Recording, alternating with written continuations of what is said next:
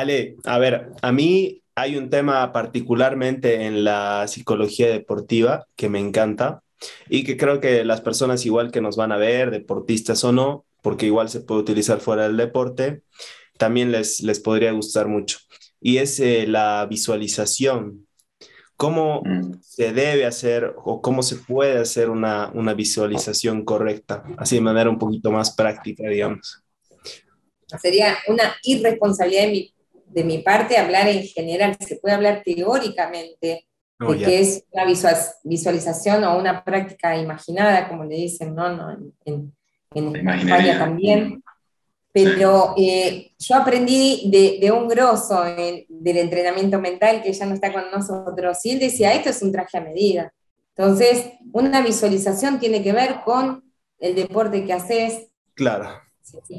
Eh, la edad que tenés, la edad que tenés, porque no es lo mismo trabajar eh, por ejemplo, con un adolescente, no, yo tengo patinadoras de 12 o de 13, 14 años, de trabajar con un adulto, donde eh, la predisposición a que esto funcione, si lo tenemos que definir, en la creación o la recreación de imágenes ¿sí? ya vividas o de acontecimientos ya vividos, donde entran en juego todos los sentidos, todos los sentidos, incluso las emociones. Aplicar todos los sentidos y emociones, digamos. Todo, el tacto, el olfato. Por eso digo que tenemos que ver el deporte. Por ejemplo, natación. Natación. Por ejemplo. Visualización. Es, lo que veo. ¿Qué ve el que nada? Preguntale. Porque vos decís, ay, seguro que ve. No, no, preguntale al atleta que ve cuando nada. Exacto. ¿Qué escucha? ¿Qué escucha? ¿Qué huele? El olor, el sonido, ese vacío, ¿qué, o, una patinadora, qué huele, ¿sí? qué siente, y, los sonidos que hay, los, los ecos que hay en cada uno de los deportes. Entonces vos tenés que armar la visualización en función de, estoy aprendiendo una habilidad nueva, estoy tratando de modificar una habilidad que tengo mal aprendida, dificilísimo, muy difícil, eso, muy difícil. Eh, enfocarme, ¿sí? trabajando bien la atención y la concentración, estoy rehabilitando una lesión.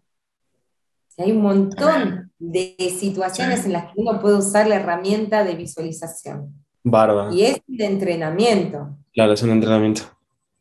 Y es muy difícil, por eso te digo de acuerdo a la edad, porque quizás un nene, mi primera experiencia con deportistas chiquitos fue un jugador de fútbol eh, que tenía 12 años que yo no trabajaba con, con, niños en ese momento, pero ya me di cuenta que el deporte, eh, los niños empiezan más temprano, como en etapas más competitivas. Entonces, la que me tenía que formar, yo ahora hago infanto juvenil y hago cursos de infanto juvenil y trato de escuchar la música infanto juvenil y entender. Tengo TikTok, tengo Twitch, tengo todas las cosas para tener como un diálogo, un, un, lenguaje en común para poder entender. Para hablar el mismo idioma, exactamente. Entonces, para poder entender y bajarle lo que es una herramienta de visualización, cuando empecé con él, yo dije, este no me va a hacer caso, no sabés. Es el día de hoy que yo sigo en contacto con él, sigo utilizando las técnicas, porque son esponjitas los nenes.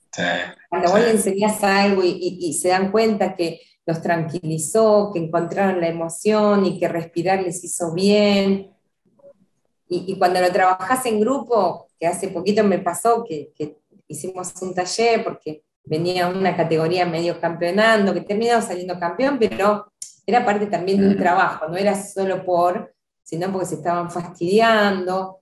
Entonces pusimos en, en, en el tapete la respiración, yo les decía, esto lo llevan a todos lados, es gratis, no se lo tienen que olvidar, no se tienen que anotar a ningún lado, lo pueden usar las veces que quieran, el cuerpo le va a responder.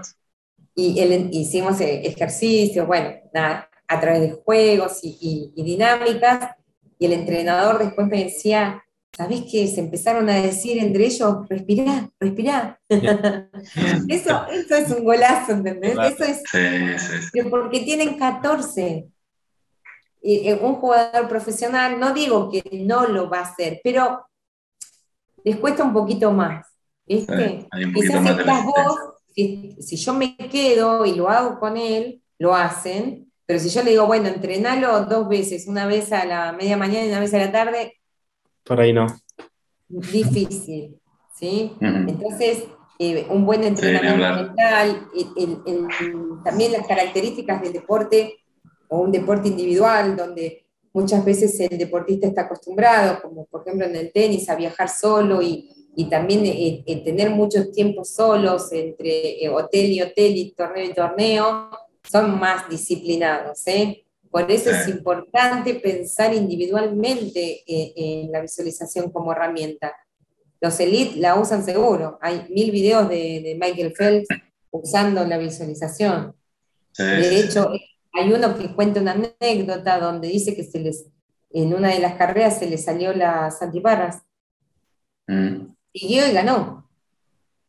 ¿no? Un efecto distractor número uno. Dijo, pero yo la Claro. carrera la corrí tantas veces que seguí corriendo. Las corrí tantas veces con la cabeza Claro, que seguí corriendo. esas declaraciones de los deportistas son exquisitas, ¿no?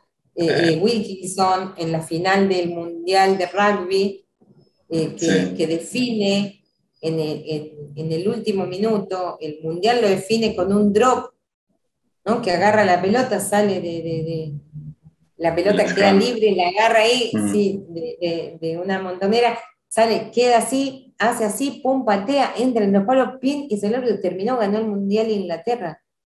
Claro, el último, sí, me acuerdo. Y él Wow. dice, yo le decían, ¿cómo hiciste en ese momento con esa? Yo lo pateé mil veces. Mm. Ese, No. esa, mil veces. ¿no?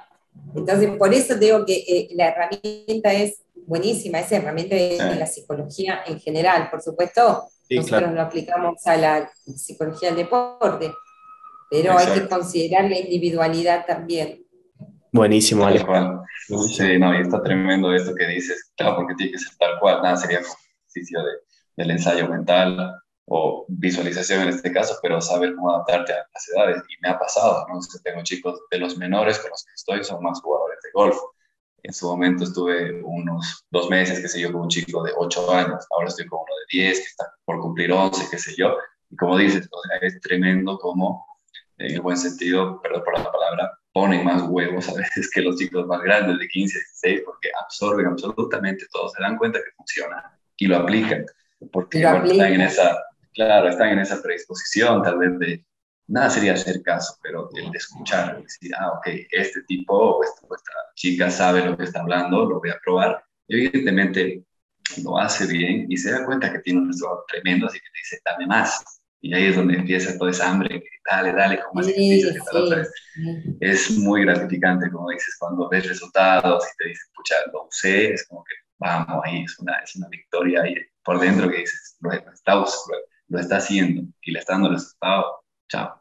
Con eso es Total, más que total, suficiente ¿no? para que Es, te eh, es- a mí eh, eh, creo que es lo que más me, me- me deja satisfacción eh, en, en lo que respecta a la historia deportiva de, de- de los deportistas que me toca acompañar o de los entrenadores que me toca acompañar o me ha tocado acompañar.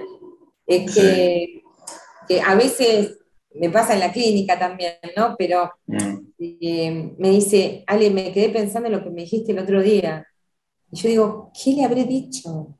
¿Entendés? Estábamos en el club, en una situación particular, eh, ¿viste? ¿Qué le habré Claro. dicho que le funcionó? Porque a veces son un montón de cosas. Hablamos en equipo, hablamos, doy una charla, hacemos un ejercicio. eh, ¿Qué de todo eso?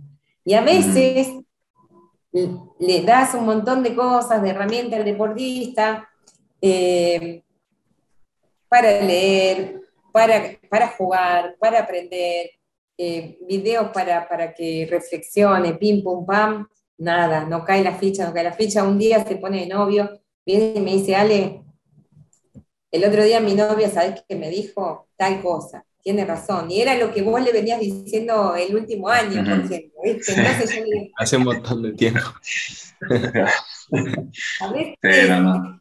Y, y está buenísimo, no es que le digo, ay, yo te lo vengo diciendo, digo, buenísimo, bien, ¿cómo fue? ¿Cómo te diste cuenta? ¿Qué te dijo? Bueno, no importa, cae cuando cae y que muchas veces yo le digo a los entrenadores también esto porque se frustran en, el recorrido de, las juveniles o la infancia juvenil, uno le baja un montón de cosas al deportista, pero capaz que llegan eh, y que lo hace eh, debutar, en primera división y dice, no, yo agradezco a Leo que me hizo, ¿viste? Igual así. Hay todo un recorrido de construcción. Eh, y me dice, no, ¿te parece? Y sí, uno es un escalón más, es una, como, viste, una, no sé, un granito de arena más en, un, en una playa enorme de la vida del deportista, ¿no?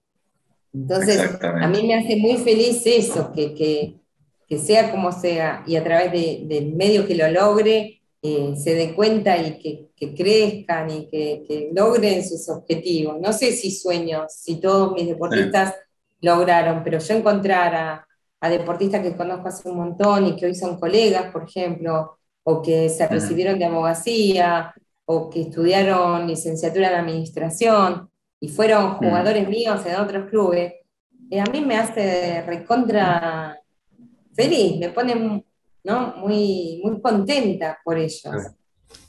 Por supuesto.